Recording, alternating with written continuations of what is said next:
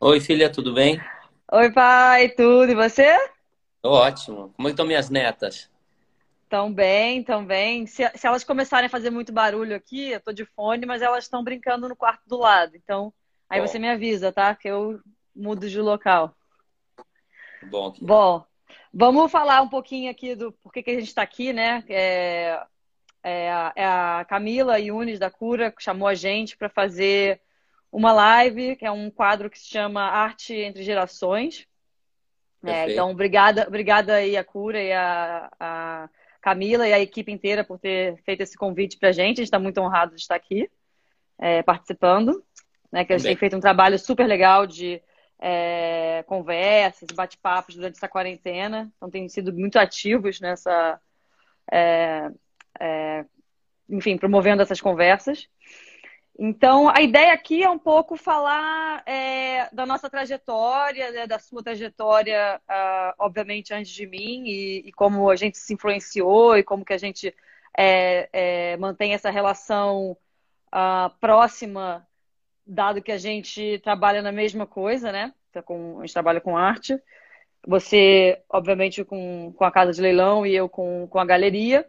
Mas eu queria. A gente sempre tem que começar pelo começo, eu acho. Então, já que o começo é você, é, eu queria que você contasse um pouquinho é, como é que você começou a trabalhar com arte. É, e principalmente, eu acho que eu, eu começaria até antes disso, porque eu acho interessante a sua história que você é, vem de, vem do interior, né? Do Rio Grande do Sul.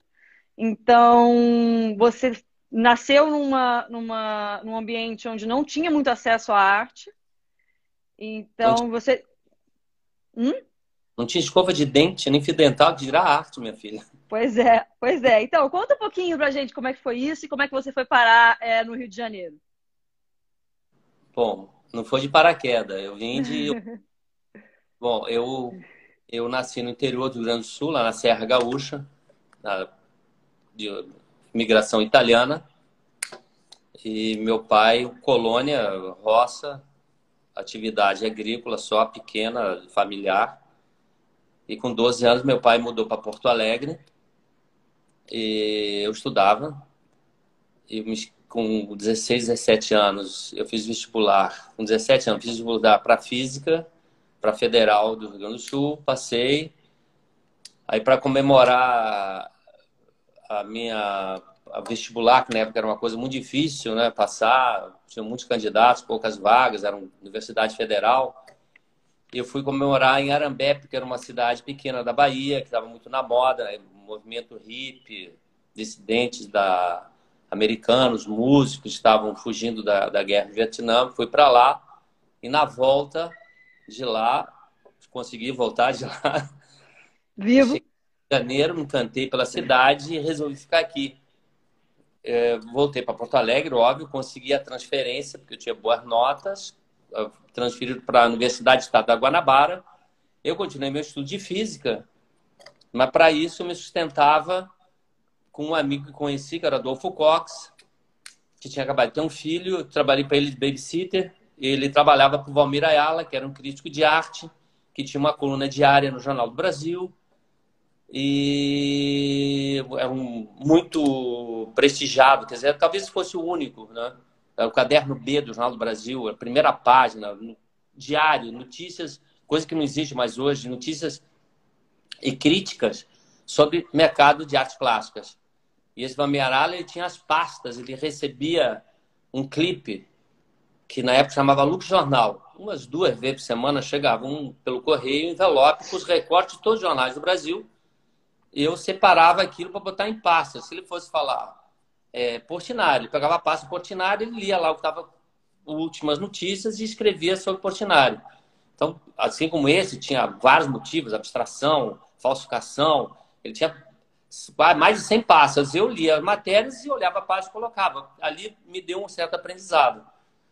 E meu conhecimento de, de negócio, de começar a comercializar, foi em vernissagens do Rio de Janeiro, que era muito comum na época, né?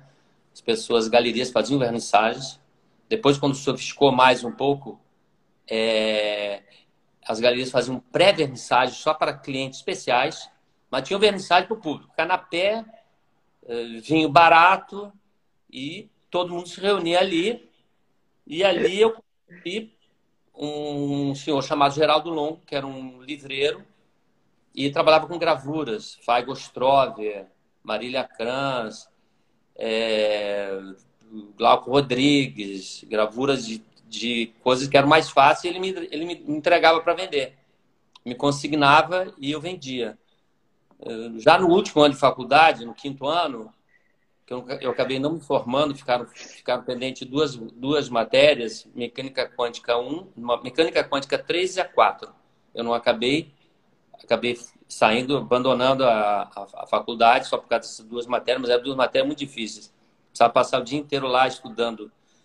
E, e com essas gravuras e circulando em vernissagem, foi que comecei a, a conhecer as pessoas e, e ganhar dinheiro. O Diógenes Paixão, uma figura importante na minha vida, foi o cara foi que me apresentou o Volpe em 1972 eu fui com ele de ônibus para São Paulo, fui conhecer o Volpe, me apaixonei pela obra do Volpe. O primeiro grande artista que conheci foi o Volpe, depois foi Iberê, Ivan Serpa, nunca conheci, é, eu gostava muito na época. Muitos artistas eu não tive acesso, mas ao Volpe e Iberê, no caso Iberê por ser gaúcho, eu comecei a frequentar a tele dele nos anos 75, 77.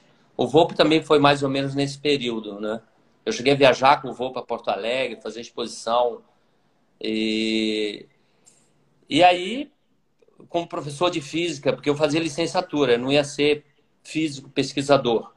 Eu não fazia bacharelado, eu fazia licenciatura. Que a minha vontade era dar aula. É, minha, quer dizer, não era a minha vocação, mas a minha vocação era para era para ciência, mas dar aula era uma coisa que eu queria para estar tá sempre próximo a um público mais jovem, para ficar mais jovem igual a eles. Né? Você vai acompanhar. É, eu gostava muito de dar aula. Eu cheguei a dar aula poucas aulas, mas eu, eu tinha, tive vários professores é, que eu admirava, sabe? De dominar uma classe de 30, 40 adolescentes é uma coisa muito difícil. Pô. Dando uma matéria chata que ninguém está afim de escutar. Não é? Então, eu deveria hoje ser um professor aposentado de, de física e matemática. Estou marchando e continuo ativo. vou é. é... me aposentei ainda. Mas conta, conta um pouquinho depois, é, depois não agora, é, como é que foi a compra da Bolsa de Arte? Então você começou a trabalhar com, com, com arte, é. né, depois de ir para o Rio, e como é que aconteceu a aquisição da, da empresa? É, primeiro, a primeira aquisição difícil que eu tive na minha vida foi comprar um telefone. Eu, eu, eu vendi, o telefone foi uma comissão de uma venda de um Volpe do maior tamanho. Um Volpe tamanho 6. Com a comissão, eu comprei uma linha de telefone. Ali foi a grande alavancada que eu tive. Eu conseguia fazer comércio ligando para as pessoas. Porque antes eu tinha que pegar o carro, botar as coisas dentro do carro e visitar as pessoas bater, na, bater o dedo na campainha, se Eva estava, bater no trabalho das pessoas. Né? A Bolsa de Arte, aí me tornei um marchand, eu cheguei a ter duas ou três pequenas galerias em Ipanema, porque Ipanema, que era o foco, era o início das, das grandes galerias, Petit Galerie, do Terra Nova, a Bolsa, que o Terra Nova, Evandro Carneiro, o Zé Carvalho, que foi o formador da Bolsa de Arte, que acabou falecendo no acidente, o Evandro foi o primeiro a, tocar a Bolsa de Arte, né? Ela foi formada como uma, um local de troca, sabe? Um, o Gilberto Chateaubriand, o Tony Salgado, tinham quatro, cinco figuras importantes, Dro Hernani. Eles fizeram um grupo de amigos, incentivado por esse Zé Carvalho, que é um, um empresário muito com visão muito avançada, de ele fazer a Bolsa de Arte como lugar de trocas, lugar de é, as pessoas irem comprarem, já era mercado secundário, não tinha mercado primário. Coisas que as pessoas tinham ficavam trocando. Ela, ele tinha um leilão semanal, toda segunda-feira. E eu, por acaso, fui morar, uma hora aluguei um apartamento, era em cima da Bolsa de Arte. Aí comecei a frequentar a Bolsa mais frequentemente, a Galeria Bonino. A Petit Galerie já existia na Barão da Torre, era muito ativa, era uma galeria muito importante. O Jamboguite, o Franco Terra Nova eram os dois grandes marchands do Rio de Janeiro. Me influenciei muito pelos dois, principalmente o Jamboguite. Se eu dissesse assim, qual é a minha, a minha, a minha sucessão, eu seria. Uh, meu pai morava no Sul, não, não, tinha nada a ver com arte. Eu diria que quem eu, eu sugeriria teria vontade o Jamboguite. O Jamboguite foi uma, uma, uma figura muito influente na minha, na minha formação pelo jeito, pela maneira. Inclusive, eu coleciono, eu, tenho. Eu gosto de colecionar. muito, sabe? É, eu gosto de comprar. Prefiro comprar que vender. Sempre. A compra dá um prazer danado, sabe? A venda sempre te deixa um pouco. Ainda mais quando de coisas da tua coleção, complicado. Intermediar é um, é um outro fato. Você receber obras consignadas e vender é uma coisa. Agora, você colecionar e depois ter que vender coisas da sua coleção é dolorido. E comprar dá uma felicidade enorme, sabe? A, a, a compra, a caça da obra, a conseguir pendurar, mandar limpar ou não limpar, trocar moldura, sabe? Isso começo. Só, só acaba essa emoção quando vem a outra. Aí quando tem a outra conquista, a outra caça do outro quadro. Mas tudo isso eu aprendi, toda essa vontade, eu aprendi com o Jamboguite. O Jamboguite virou, virou o meu o cara, assim. E agora, falo que se eu deveria ser filho, porque eu tenho até o, até o cabelo do Jamboguite, só que eu tomo banho e o meu tá assim, lavado. O Jamboguite estava sempre assim, olhoso. Pintadinho. É, ele botava o cabelo aqui para trás, reclamava, o nariz enorme, sabe? Ele fazia tudo, não deixava ninguém fazer por ele nada, sabe? E a bolsa de arte. Parece eu... alguém que eu conheço. Hein? É. Parece alguém que eu conheço. O, o, a bolsa de arte comprando, acho que foi no o Evandro Caneta, teve uma crise e resolveu vender a bolsa. E quem estava mais por perto era eu. Chegou a ter os Rashid que queriam comprar, né? Era um valor muito alto, eu não tinha esse dinheiro. Eu comprei porque deu, me deram fiado. Eu me dando fiado, compro muita coisa. foi isso, foi em 85, 86, eu acho que eu finalmente fui lá falar do, com, o, com o Evandro, né? O Evandro teve, correu o risco de vender para uma pessoa que não, eu não tinha uma. Como é que eu vou dizer? Eu não tinha um perfil de ser um comprador, que na época era uma coisa de quase meio milhão de dólares, o valor da bolsa de arte. E eu andava de chinelo de. Chinelo não, aquela sandália com pneu no chão. Eu tinha, eu tinha duas, três camisas, tinha uma calça o Evandro vendeu, o Evandro realmente foi corajoso em aceitar as minhas promissórias, que na época promissórias. Assinei 10 promissórias de 50 mil cruzados cada uma. Né? E... Que na época era um para um. Na época era um para um. Na época era um para um. E... Mas já em seguida, ele era leiloeiro, já em seguida, assim, dois, três meses eu consegui a coleção que era Joaquim Terreiro. As, as, obras, não as obras do dele, as obras, as coleção que ele tinha na Casa Santa Teresa, um advogado pegou e me entregou. E o primeiro leilão foi um sucesso, era no Copacabana Palace. Os leilões tinham uma, uma importância muito grande para o mercado, pro, tudo funcionava através de leilão. As feiras ainda não existiam, um, né? as feiras vieram depois. As, aliás, as feiras vieram para ser um contraponto do leilão. Né? O leilão tudo tinha um charme, as pessoas vão, compram, vêm, sente segura vendo o outro lançar. Né? E as feiras vieram depois, então o leilão concentrava praticamente, era o, era o termômetro do mercado, era a coisa mais importante que tinha, que eram os leilões, depois os vernissagens do, do, do, nas galerias. Né? E a bolsa, ela, ela veio a me dar um status que eu não tinha. Eu tinha um status de muito, ser um cara muito responsável, não era, mas eu tinha essa fama pelo jeito de me vestir, sabe? Eu talvez em compromisso eu não, é, não tinha tanto horário, mas eu sempre cumpri horário. Mas todo mundo achava que olhava para mim e levava fé. E eu tinha dois nomes também. Eu tinha, eu tinha essa questão de dois nomes, Jones Berramin e Peninha, sabe? Eu já fui recebido na casa das pessoas, como Jones Bergamin, e a pessoa fala mal do Peninha. Peninha derrubou um quadro meu, falou que meu quadro era falso, sabe? Ah, pô.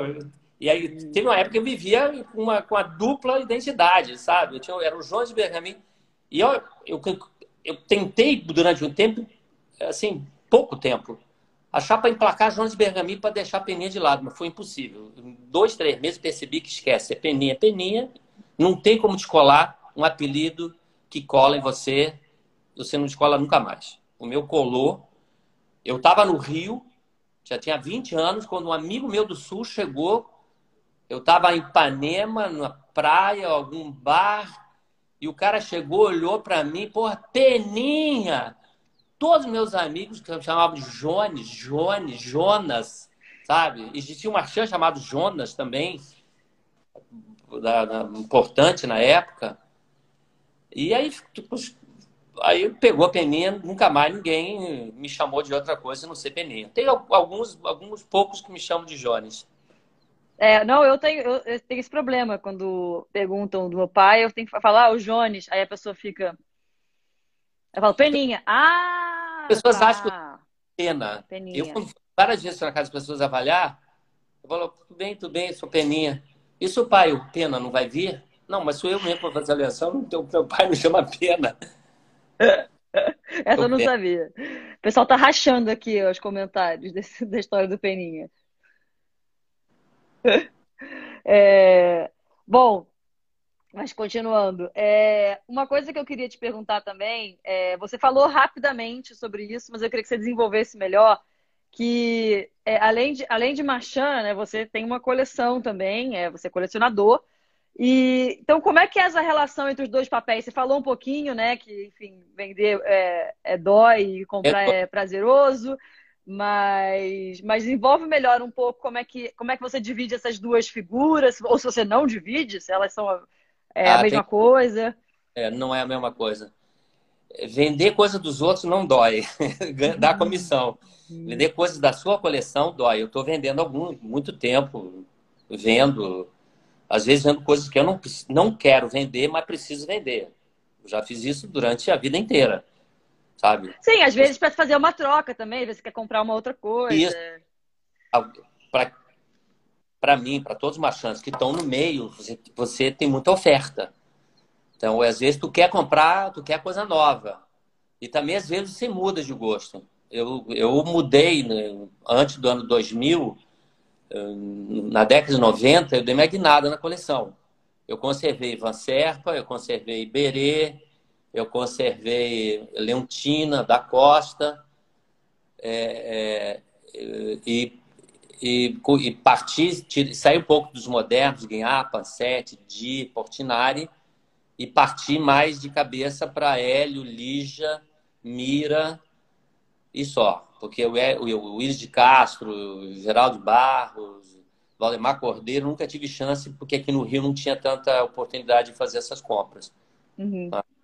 E, mas a, a, a, vontade de colecionar, de ter as coisas, é, é, para quem está no meio, é, é, mais é melhor, porque você tem mais oportunidade de comprar. É, eu tinha uma frase que eu não repito mais ela, mas eu repetia sempre, Lá vem Marchand... bomba. Não, que Marchand coleciona aquilo que não consegue vender. Durante o tempo era isso. Eu tinha Iberês, aqueles escuros dos anos 60, início, que fez um protesto contra a importação de tinta e pintava os quadros tudo na base do preto. Eu não conseguia vender, eu tinha vários. Eu, aí foi por isso que eu alcunhei essa frase, dizer, Marchand coleciona aquilo que não consegue vender.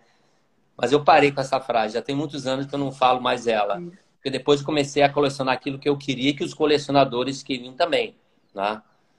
É, eu, em leilões, é, acontece muito. Os quadros vão para leilão, antigamente. Não tem licitante na sala, na hora, ninguém comprou. Eu para o proprietário o seguinte: não vendeu na sala, eu fico com a obra.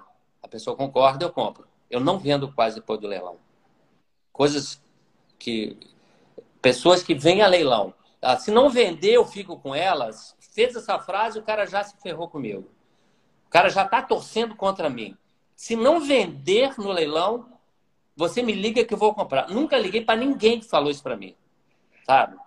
E normalmente essas coisas, esse, quem quer, esse quer as coisas mais importantes. quadro lá tá lá um, um Ivan Serpa lindo por 100 mil. Na sala ninguém lançou, porque a sala é uma coisa de oportunidade. É, é, a compra e leilão é uma coisa assim muito rápida. Você tem que decidir na hora. 80, 90, dou 100, não, não dou, 100 tá caro. Porra, aí bate, porra, não comprei, 100 era barato. Sabe, você tem pouco tempo para raciocinar. Mas é, é ali, porque o leilão foi feito para iniciados. O leilão não é feito para. Para leigos. Na, é, na, na, nos anos 70, 80, 90, os leilões eram feitos, a maioria que comprava eram pessoas que compravam para revender. Eu vendia para Fernando Milan, aliás, que tem um filho que sucede também, o André, e teve o Joca. Eu vendia para o Benjamin Steiner, que hoje tem o Gugu. Eu vendia para o Paulo Arena, que hoje tem o Luiz Arena, que é leiloeiro.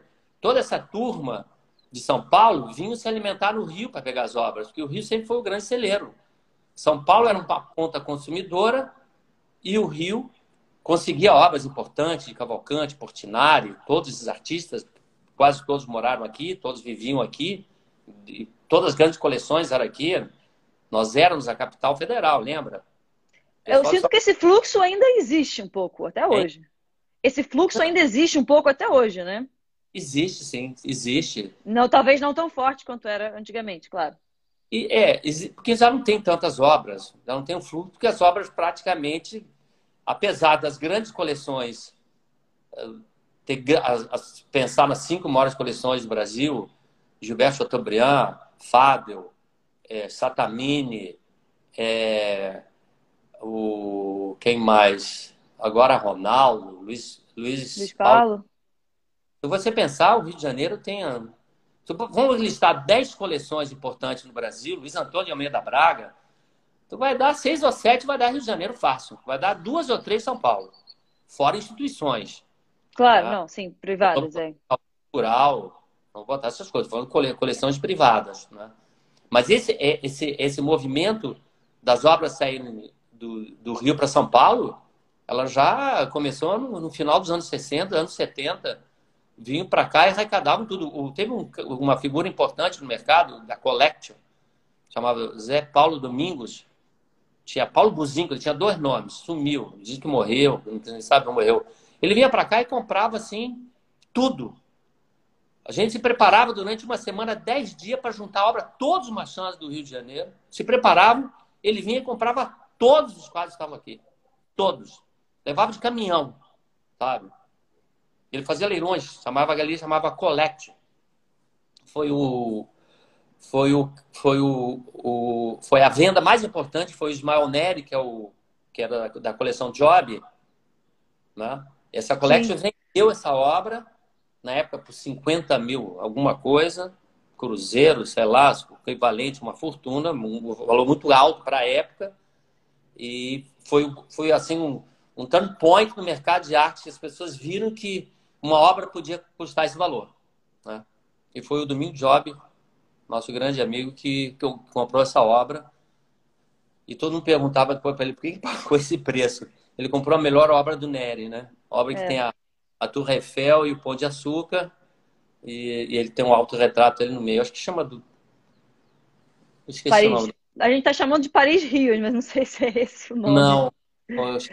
É, é, tem um autorretrato, acho que é domingo, tem uma palavra domingo. É, o, o Thiago estava tava procurando essa obra enlouquecidamente outro dia. É. Descobriu aí, Thiago, onde está. Bom, mas continuando nosso, nosso assunto, então, aqui da, da live, é, vamos falar um pouco sobre, sobre essa questão de, das gerações, né, e como, como a gente se, se influencia. É, é meio óbvio é, que você, o seu trabalho, influencia muito o meu. Né? É, eu, a gente começou a trabalhar junto a, na Bolsa, e depois eu fui é, fazer a, a direção da galeria com, com o Tiago em São Paulo. Então, você foi basicamente minha única. Posso a minha é... versão? Hã? Posso a minha versão? pode, pode, por favor. Foi assim. Você gostava de arquitetura, foi estudar arquitetura na PUC, aí arrumou um namorado que era do mercado de capitais. Eita, fé. nada do assunto dele, dos amigos, para fazer administração de empresa, né? Para poder entender o que o seu namorado e os amigos falavam. empresa. Aí um dia, eh, com a internet, com a coisa toda de catalogação, nós falamos, você, a iniciativa foi sua ou minha, não lembro, de você vir na Bolsa de Arte, fazer catalogar as obras, etc. E, e você e você e coincidiu na época, essa época que o Thiago saiu da saiu do Inhotim, queria morar em São Paulo, não é? Veio trabalhar na bolsa, já tinha um ano, dois anos que estava na bolsa. Aí eu pensei em fazer uma galeria, porque a coisa de feira que Casa de Leilões pode fazer, aquelas coisas de mercado primário, mercado secundário, está tudo embolado. Mercado primário vende secundário, vocês, mercado secundário, já estão representando artista, tudo embolado, mas continua essa cabeça do mercado primário mercado secundário. Está mudando, está mudando. Continuam proibidas, quer dizer, proibidas, desculpe, continua, a, a, continua as, as, as, as, todas as feiras do mundo continuam não aceitando casas leilões, porque, não sei por quê. Todos fazem comércio, todos têm a mesma coisa, mas as casas leilões, as casas leilões não são aceitas em feiras. Mas voltando à nossa à história da, da Bergamingo Mid. Eu, eu, vou ter que me, eu vou ter que me explicar agora, vou ter que te interromper. Tá todo mundo pedindo para me explicar aqui nessa história não, aí do namorado. Calma aí. Calma eu, aí. Vou, eu vou ter que. Eu posso, posso me explicar? Não. Aí, aí, aí eu falei, vamos. Eu, uma galeria Bergamin que fiz duas televisões, fiz a opção da Costa, outra do Carvão. Eu fazia uma exposição a cada três anos. Nada à venda, só para, sabe, só para curtir de fazer exposição, porque eu gosto de fazer isso Nunca consegui fazer, porque leilão tem um, um ritmo completamente diferente. É muito chato o leilão, tem um deadline complicado. A exposição tu marca quando quiser, do jeito que você quiser. Monta, fica curtindo, sabe? O leilão é muito estressante. Disse tudo em poucas horas. Aí, aí eu falei, vamos fazer uma, vamos fazer uma sociedade. O Thiago já estava lá dois, três anos, já estava um ano na bolsa. Ele, falei, ele vamos... acabou de comentar aqui, ele acabou de comentar. Fiquei seis anos na bolsa. Ele lembra que foi um. KKKKK. Não, eu. Você um, dois. Eu um dois, eu um dois. Ele, tá. ele foi mais. Aí eu falei, vamos fazer uma, vamos fazer uma galeria. Tinha aquele espaço lá da, da, da Oscar Freire, que eu não sei o que, que era lá, um depósito. Que, eu acho que você, fazia, você fazia uns leilões lá de vez em quando também. Aí eu falei, vamos à sociedade, que em três é uma maravilha, um terço, um terço, um terço. E a gente nunca vai brigar, porque é só botar em votação. A maioria ganha, sabe? Então vai ser ótima a sociedade 3. Aí, no primeiro ano, tudo que foi votado, eu perdi todas. Todas assim, eu falava A, você B, Thiago B. Vamos expor o fulano. Você o ciclano, o Thiago ciclano. Eu digo, pô, não tô ganhando uma. Aí, daquele ano, eu falei, eu tô fora da sociedade, fico com a minha parte, tchau, tchau para vocês. E hoje a gente tem uma. Você, você, a galeria de vocês, tem uma independência de minha total. Até, até anos atrás, eu até, tentava explicar para que as pessoas vinham me dar parabéns. Parabéns pela exposição. Eu falava, pô, eu não fiz, não fiz merda nenhuma da exposição, não fiz nada. Não participei em nada, não tive ideia, não montei, não vi nada. E as pessoas vinham me dar parabéns pelo link com você, com o Thiago também, que trabalhou seis anos na Bolsa. Não foi dois. É, é, ele. E depois agora já não tem mais isso, porque pessoas já perceberam que eu não tenho menor ingerência na galeria de vocês há muito tempo. Né? Nunca tive. Eu tive durante essa sociedade que eu tinha direito a esse voto de, e que eu nunca, e nunca ganhei nada com vocês. Vamos pintar, vamos fazer uma obra na galeria? Não. Você sim, o Thiago sim. Vamos trocar a cor? Não. Você, Thiago, sim. Eu digo, pô, não... Tô, boiei aí, sobrei, sobrei na curva. É que, é, que, é que você tinha uma opinião, ele, ele tinha outra, e eu era a novinha no, no, no meio do caminho, ele ficava no meu ouvido. Aí ganhava meu voto, entendeu? É. Não é não, Thiago? O... Mas eu Mas... estou feliz, fico, fico orgulhoso hoje de você, do, de você e do Thiago. Né? Fico muito feliz com o trabalho que estão fazendo, porque agora as pessoas veem de virem me elogiar, achando que eu faço parte, As pessoas vêm elogiar pelo trabalho que vocês estão fazendo. Eu recebo elogio muito de pessoas muito importantes que vêm e me falam que vocês fazem um trabalho excelente, de qualidade, com, com, com, com, com, com muito bom gosto, muito apurado, sabe? Com bom olho, sabe? Então, olho, sabe? Muito importante. É, bom, fico muito feliz, até porque acho que, entrando num papo mais existencial, acho que também tem uma questão que a gente busca a sua aprovação, né? É, eu busco a sua aprovação, a, a, acho que a, a, galeria busca a sua aprovação, porque exatamente por, por, essa história que a galeria era sua, né? Ela começou com você, é, com seu nome. Fiz cinco exposições, só tem meu nome. Eu fiz cinco ou seis exposições. Aí eu fiz, desculpa, eu fiz exposição da, com a Lisete Lanhado, chamada Através. Foi uma exposição... a, Cecília, a Cecília comentou sobre essa exposição aqui. Ari, é, foi, ela, ela, ela, com esse projeto da exposição, ela, ela ganhou a curadoria da. que ela fez um projeto parecido, chamava Através. Eu fiz umas duas ou três exposições importantes. Eu fiz o Zé Bento, que era o mercado primário, tá vendo? Eu fiz Vergado. É. Eu fiz qual mais? Da Costa. Fiz o. Tinha uma Costa... de Nus também, né? Hein? Nus. Nus? Não lembro. É, não tinha uma de Nus também? Não. Femininos? é, tinha, acho que fez até com a Forte Vilaça na época. Ah, com a Forte Vilaça também, lembrei. Foi.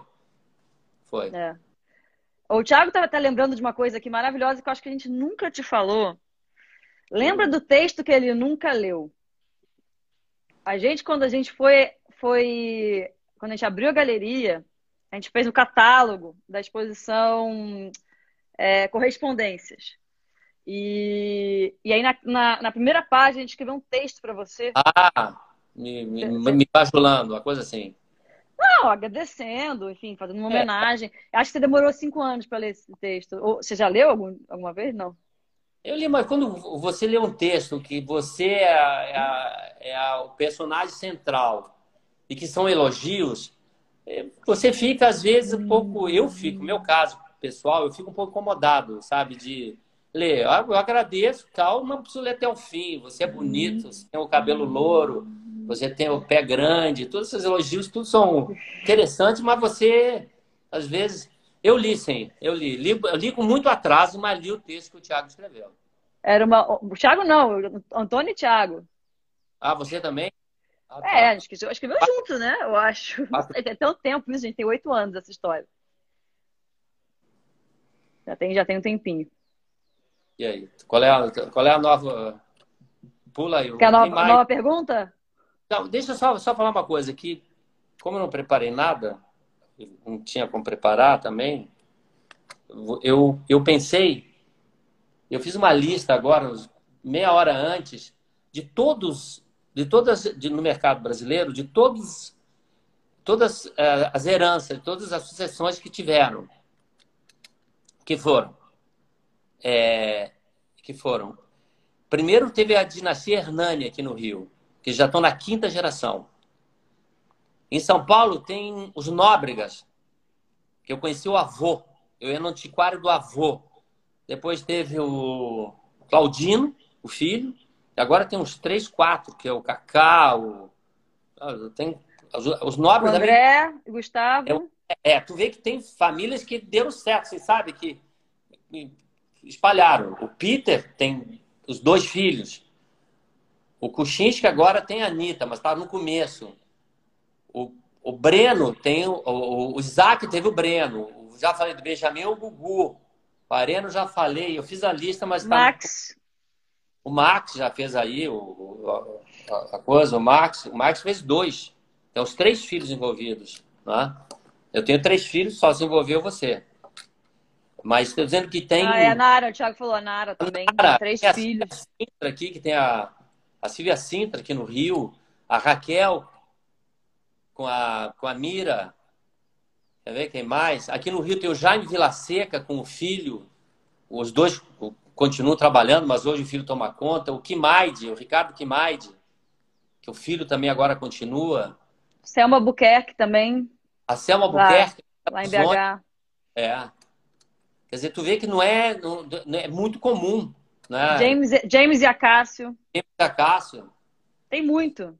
O Aloysio Cravo, não. O Aloysio Cravo é ele. Mas você vê que tem, tem alguns que, que tu vê que na, na minha geração, fora, fora os Nóbregas, que era o avô do, do, do, do Claudino, que é da minha geração, na minha geração, Paulo Kuczynski, eh, todos esses marchands, foram eles que começaram. Não, não vieram de herança de, de, de, de pais. O Benjamin Stein, todos, o Fernando Milan, todos eram o Jean, todos começaram a atividade de, daí que partiram os filhos. Fora esses dois exemplos, que é do Nóbrega e, do, e da, da, dos leilões Hernani, que estão na quinta geração. Começou em 1900 e nada. Né? É que Agora, também, pai, antes, muito antes da sua geração, não existia praticamente mercado de arte, né? Pra, é, era uma coisa muito pequena. Foi na geração de vocês que, que desenvolveu, né? É, os anos 60, eu já vi meio. Eu, eu, eu só andava com pessoas com muito mais idade do que eu que eu peguei a geração do Benjamin, do Fernando Milan, do, do, do Arena, uh, o Paulo Bittencourt. Aqui no Rio tinha o Jean, o Franco Terra Nova, tinha a Giovanna Bonino, foi uma grande marchand. Foram todos iniciando, né? O mercado, em 70, foi o grande boom. Eu, quando eu citei esse quadro do Nery, que o Domingo Job comprou na Collection, foi isso. Esse valor foi, assim, marcante, dizer que o mercado existia. O mercado era muito a Bolsa de Arte fez uma exposição do Volpe em 73 ou 74, com, junto com, na época junto com o Franco, que o Franco Terra uhum. Nova que conhecia o, o, o Volpe. É, aliás, o Evandro também tem sucessor, a filha, a Soraya. Rony Conrado também. O Rony Conrado. É. A lista estava feita, mas está aqui no celular, não sei sair da live. É, não, não faz isso não, porque senão você sai da live. Deixa, deixa ela lá. Vou esquecer na lista, depois eu, eu escrevo. Porque eu fiz a lista hoje de manhã, comecei a fazer e veio muito nome. Quem está quem tá assistindo poderia até ajudar, ver se faltou algum Não, eles ajudaram. Os que eu falei, é tudo que gente que deu, soprou aqui. Dan. Terezinha. Também. Quem? Peter Con. Peter ah, Falado. O, tem aqui a Terezinha, tem os meninos da Inox. Ah, é verdade também. Ah, Guilherme. Guilherme Gustavo, é. E tem a Ana dele. É, tem a Ana dele também. Verdade. É Machan, é. o cara é, é dentista. É. Caso de aventuração. Assim como eu entendia de, de. Física. De física, nem isso, ele era dentista. É. Ah, ah, o Renato Magalhães também. Os dois, é, pois é, tá na lista. O Magalhães são, tem dois filhos. Tem o Beto, tem o Roberto e tem o Renatinho. É. Isso, tudo pessoas estão escrevendo. Tava na minha lista. Tudo, tudo pessoas estão escrevendo. É, Liécio. Quem mais? Liécio a gente não tinha falado, né? O Liécio, os dois filhos. É. Luciana Brito e a Júlia. E a Júlia. Eu falei da Silvia Cinta e a Juliana. A Mercedes, é. não tem ninguém. A... Ah, a Marília Razuc também tem uma filha que trabalha com ela. Também tem. Mas uma coisa que a gente estava conversando. Aliás, o Breno, as filhas, tem uma filha, não sei se é Rafaela, não sei qual. O Breno também tem uma filha e já trabalha na galeria. Ah, o não sabia que estava é, trabalhando. Tá terceira geração. Ah. Terceira. Mas sabe uma coisa que a gente estava. É, a gente está aqui numa casa de, é, de, fim de semana de uma colecionadora amiga, muito amiga minha, e a gente está entre uns amigos, é, umas, umas cinco pessoas. E a gente estava comentando sobre a live, a gente estava falando como tem muita gente, é, como a gente deu aqui todos esses exemplos, né? São muitas pessoas, galeristas e, e casas de leilão e, e marchands, etc., é, que tem essa questão de passar de geração para geração. Mas poucos artistas têm isso. A gente começou a tentar puxar no HD e, e artista não tem praticamente. É. Assim, tem, por exemplo, uma pessoa que era artista e o filho é sei lá, cantor, ou é cineasta, ou é designer, é, como foi como é o caso da, da Lígia Clark, da Alessandra, mas não é exatamente a mesma coisa. É, é, é que para ser artista é mais difícil que ser marchão, minha filha. Muito mais, muito mais, não. a menor dúvida. É. É, o artista, é o peso. Você, vou dar um exemplo de peso de nome. Se você é filho de um grande marchand, sabe? sempre tem um peso. Você carrega o peso que você sempre está um pouco na sombra do seu pai, da sua mãe que é marchand, sabe? É, é difícil. Para um artista, é pior ainda. O artista não é só uma coisa de comércio. O artista envolve a criação. Você ah, foi engraçado pela obra do seu pai, você tem uma carreira completamente diferente que seu pai fazia. É muito mais difícil para é, filho de artista virar artista. Isso realmente é difícil. Né? É. Lá nos anos, no, no, no, no século XIX, eles passavam de herança filho para filho e assinava filho. Tanto é que tem, no, nos Old Master também passava de. O ateliê passava para o filho, o filho continuava e assinava como. Nem assinava, mas era, eram obras feitas pelo, pelo filho, tinha um valor menor, mas se passava essa, essa, esse métier, né? Os artistas, alguns italianos, passavam o métier para os filhos. Era comum. Aqui no Brasil é difícil, né? O, o filho do Tunga aprender com o Tunga e virar. Eu estou pensando qual. Eu, eu, não, o exemplo que ia dar era do Guinle, Jorge Guinle. Jorginho Guinle. Jorginho um, é um tremendo artista. Ele, a obra dele é maravilhosa. Né? Um grande artista brasileiro. Né? Ele sofreu a vida inteira por ter um sobrenome Guinle, que é uma figura. Uh, o pai, Jorge Guinle, um playboy que trazia atrizes americanas, dava diamantes enormes, hospedava no Copacabana Palace. Viveu só para gastar dinheiro de uma forma bem. Na época era interessante, mas hoje seria uma coisa meia feia, né? O cara gastar uma fortuna em diamante, champanhe e mulheres. Mas na época Sim. era chique. Nos anos 50, 60. O Jorginho sofreu muito, carregando o nome do pai. Imagina é. para um artista carregar o nome do pai, é, é quase impossível. É, não, é difícil. Até rolou, rolaram alguns exemplos aqui, mas são muito poucos, perto do que a gente falou de. de Quais foram é, que rolaram? Leonora de Barros, que é ah. realmente ah. um, um excelente exemplo. É, claro. A, a, Clara, a Clara Gershman falou: é difícil ser filho de artista, né, Antônia? É, imagino que sim, claro. A Cordeiro, que tem uma obra estupenda. Peraí, estou lendo aqui as, as. A filha do Valdemar Cordeiro, a. Meu Deus, o primeiro nome dela. Ninguém sabe o nome da filha do Valdemar Cordeiro? Quantas pessoas estão vendo? Ah, tem o, tem o Hélio, né? Tem o Hélio e o, e o Cezinha, mas é, não é filho. É, é bom. Cezinha é cineasta. Mas o Hélio Sica é filho de artista, fotógrafo. É, o Hélio é filho de artista, exatamente. Tem o, Hélio, tem, tem o, José, o Hélio e o Cezinha. Ajuda seu pai, alguém, por favor. Peraí, deixa eu ver se alguém vai responder aqui. Ana Lívia. Claro, Ana Lívia puta de uma artista, maravilhosa, uma obra única, personalidade. Eu confesso que eu não conheço. É, faz coisa interessante. Muito vanguarda. Computador já, assim, ó, lá atrás. Deixa eu ver se tem mais algum. Tops. Ah, o Mário Cravo também, terceira geração. filho e neto. É, isso é também um bom exemplo. Nós esquecemos Bom, mas... a... o Paulo Darzé, hein? Ah, o é, o Paulo da Zé e a Thaís, é verdade, é verdade. Nossa, tem muito, gente, tem muito. Estão perguntando. da Bahia. Me perguntaram aqui é, para a gente falar as obras que estão atrás da gente. É, essa, isso eu não, não eu estou na casa de uma colecionadora amiga minha. É, como, eu, como eu mencionei, isso é uma obra da, da Erika Verzucci, tá? Vou mostrar aqui. Ai, eu não sei usar isso aqui, peraí. É uma instalação bem grande. A minha, eu ganhei de um amigo meu chamado Paulo César Neiva, PC. É uma coisa de acrílico interessante, feito nos anos 70, com acrílico grosso. E Bonito. o acrílico tem. É, Parece um Lepark, uma coisa assim. Parece. Ele está assinado. É uma assinatura de um ateliê italiano.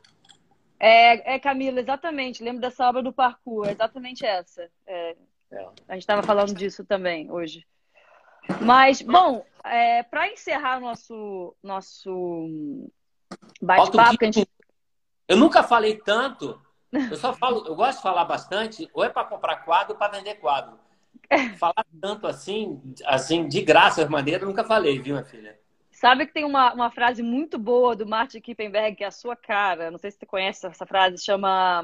É, chama não, é, é assim. Buying is fun. Pain hurts. Yes, I know that. Não é a sua cara essa frase? Eu lembrei. Pain eu lembrei, is fun. Pain eu lembrei hurts. eu, boa. Mas eu. É, é, pagar é, é, dói, mas é, vender dói mais ainda. Quando vende alguma coisa da tua casa, dói mais ainda. Dinheiro sair da conta dói menos para mim que sair uma obra da, que, eu, que, eu, que, eu, que eu admiro. O, eu lembrei dos Danielan também, que o pai é um grande colecionador.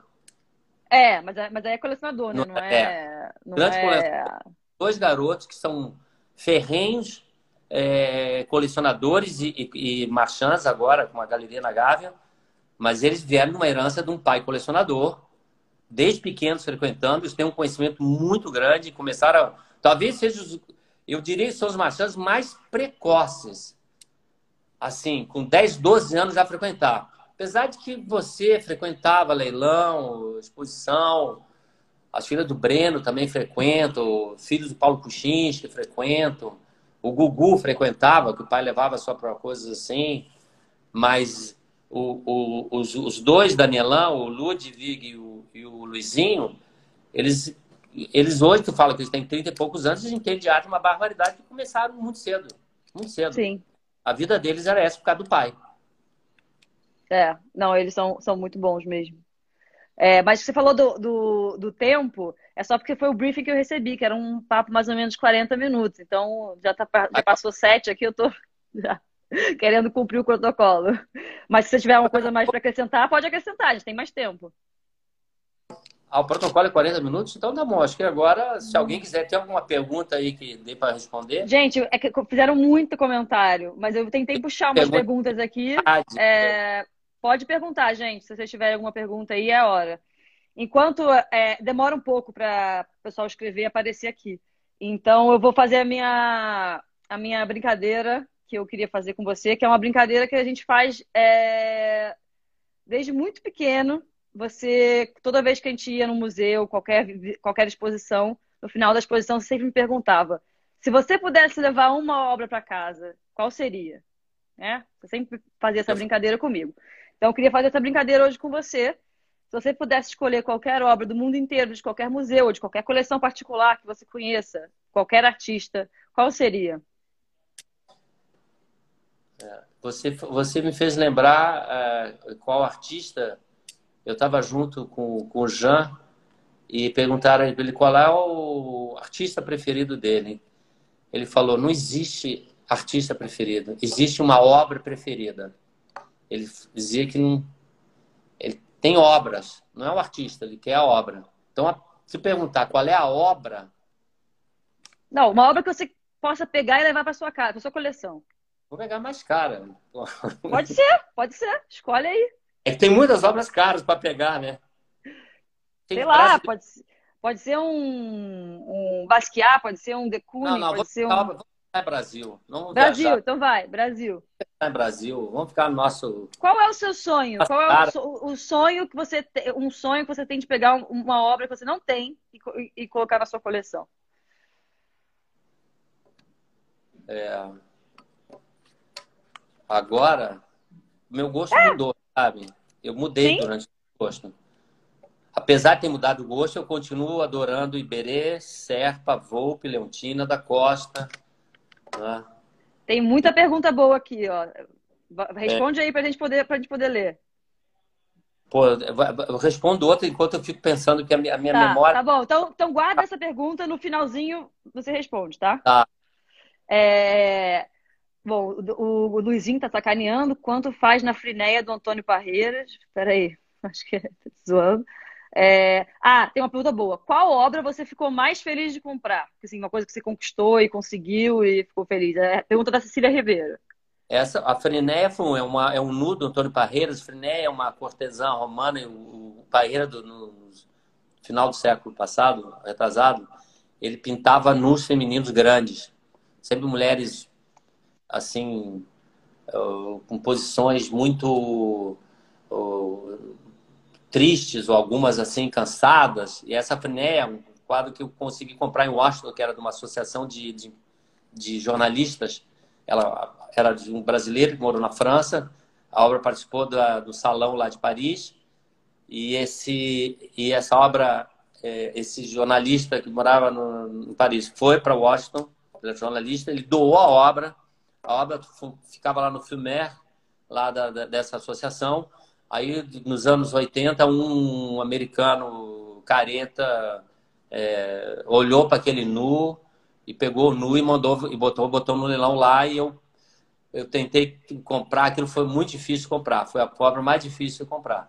Mas a obra que mais me deu satisfação, assim, que me deixou mais feliz de comprar, foi um, um, um Ivan Serpa da fase negra, sabe? E que estava aqui na, em Copacabana, era um par. Um acabei vendendo por Orandi Momesso e o outro ficou comigo. Era um par um, também. Eu tenho várias coisas assim, tem várias histórias de compra. E cada compra mais mirabolante possível, sabe? Tinha uma figura importante de citar, é, que o Paulo Cuxins conheceu bem, que chamava-se Neide Leone, que era uma marchand freelancer aqui do Rio, que era, foi a primeira freelancer. Todos os marchands tinham galeria. Né? O... Aliás, eu esqueci de falar o Júnior, o Kimaide Júnior. E o, o pai, o Kimaide, e o tio Kimaide, o Antônio, o pai dele tinha uma galeria na. na Não, você falou. Falei? Você falou, falou, falou. Eu não falei do avô. Ah, não, o avô eu não sei se você falou, mas você comentou do Ricardo. Mas, não, tava, do que eu estava falando? Do. Não, qual era, a pergunta era da Cecília, qual é a obra que você ficou mais feliz de comprar? você falou do Serpa, da Fase Negra, e falou do Parreiras. Ah, e aí tem uma ah, próxima... Hã? O sarrafo da Miracheno me deu muito prazer comprar. Imagino, foi uma boa... Era um... É que o sarrafo, eu, eu, eu até, não vou dizer assim, é a melhor obra da, da, da, Mira, pode ser até que não seja, mas o, o, o, sarrafo sempre foi um objeto de desejo, sabe? Aquela coisa de colecionador, sabe? Querer ter o sarrafo da Mira. Também é uma obra maravilhosa, né? a cor branca, coisa, uma obra que muito transgressora o sarrafo. O sarrafo foi uma obra que me deu muito, me deu muito prazer. É, aí perguntaram qual é a minha, a Mirella perguntou qual é a minha. Bom, a minha, a minha coleção não, né, não, não dá para comparar muito com a do meu pai, mas uma obra que eu fiquei muito feliz de, de é, conseguir comprar foi. A gente fez a exposição do Lorenzato em 2014. E meados de 2016 eu ainda não tinha conseguido, conseguido comprar exatamente aquele que eu queria. Tinha um que, eu, que era o que eu queria, é, e toda vez que eu ia comprar, eu achava um absurdo o preço. Porque sempre estava aumentando, aumentando, aumentando, aumentando. E aí eu ficava, não, agora tá caro demais. Agora tá caro demais. Aí um, um belo dia eu resolvi aceitar que tá que pagar o preço que que que estavam me pedindo, mesmo eu achando que estava muito caro. É, e, e consegui comprar o meu Lorenzato, que é um dos mais lindos que eu conheço. Posso, posso contar uma história em cima de ficar mais caro? Uma coisa ah. que uma coisa de vivência minha, que acontece até comigo como eu estou no mercado, acontece com uma força menor. Colecionador. Tá? Um colecionador começa a colecionar lá em 1980 e compra obras do Volpe, tamanho 1, para o X, tamanho, para o preço tal. O preço começa a aumentar, o cara não está acostumado a comprar aquele preço, ele para de colecionar. Muitos colecionadores pararam de colecionar que os preços fugiram da, da, da, do nível e, do, do, do, da faixa que eles costumavam comprar. Você comprava Volpe por 20 mil reais, 30 mil reais, aí tem que pagar 200, 300 mil reais, você não engole aquilo, sabe? É, fica difícil. Isso que tu falou. Aumentava, aumentava. E você correndo atrás, você correndo atrás. Tem uma pergunta boa também aqui. Você comprar por 20, depois aparecer no ano seguinte um quadro por 80 e você pagar 80. Você tem que ter muito desprendido sabe? Tem. Tem que entender aquilo. Pô, mas era 20, agora tá muito caro. Você sempre pensa assim, o preço era 20, 80 tá muito caro. Não, PS, esse, esse quadro, esse, esse, quadro que eu comprei tá barato. Hoje em dia eu paguei nada, pois é. entendeu? É. Não paguei nada. Mas na época eu achei que eu tava me sentia assim, roubada, sabe? Eu, eu, nunca, eu nunca fiz mau negócio pagando caro. Nunca. Verdade. Fiz mau negócio pagando barato. Mas nunca fiz é. mau negócio pagando preço, é cheio ali. A, a Não, história tem toda a razão. antes do Ivo Pitangui foi assim. Eu fiz uma oferta hostil. Eu fiz uma oferta, valia 200, eu ofereci 500. Ele vendeu, porque estava vendendo por do, o dobro preço. Esse é o exemplo que eu paguei mais caro, o dobro do que, do que valia o mercado. Não, porque que não é que valia, é que o mercado precificava. Tem o mercado uhum. precificar e tem outra coisa a, a, peça existir, sabe? Não adianta, vou lá, vale 200. Você, mas tem outra obra, o Trepante, estou falando do Trepante da, da, da Lígia. Essa obra hum. que eu estou falando. Sim, eu sei. Tá. Aqui do Pitanguiça, exatamente qual que é. é. é. Porque uma coisa é, é o mercado precificar, outra coisa é você comprar e pagar o preço e não ter outra, sabe? Você não, não, e não tem. O mercado de arte, a obra de arte tem essa particularidade de, em relação aos outros mercados, de serem coisas únicas, sabe? sabe? O sarrafo meu é o meu, tem mais 11, mas o meu é o meu. O meu tá para cima, o outro tá para o lado, entendeu? É, o trepante tem alguns também, mas, sabe, cada um é de um jeito. Você, o colecionador também sempre acha o, o dele melhor que o dos outros, sabe? Uhum. Você, essa, você se apega pelo seu, então você vendo outro, ah, aquele não é tão bom, bom é meu.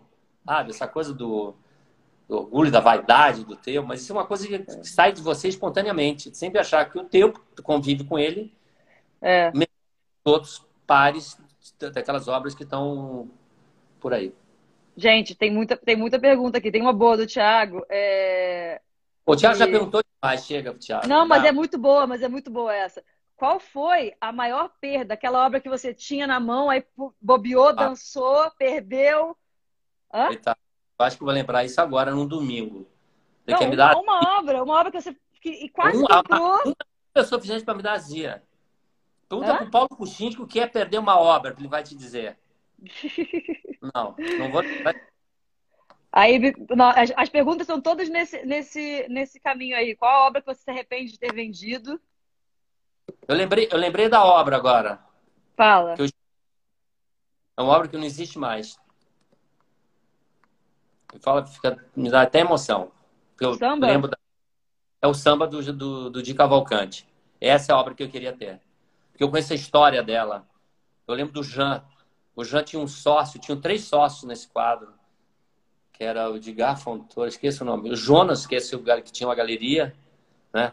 E ele deu assim, para pegar, para pagar parte dos, dos, sócios, ele deu assim 40, 50, sei lá, 8, 60 quadros. Deu tudo que ele tinha, assim, não tudo que ele tinha, mas deu coisa para caramba para ficar só proprietário dela.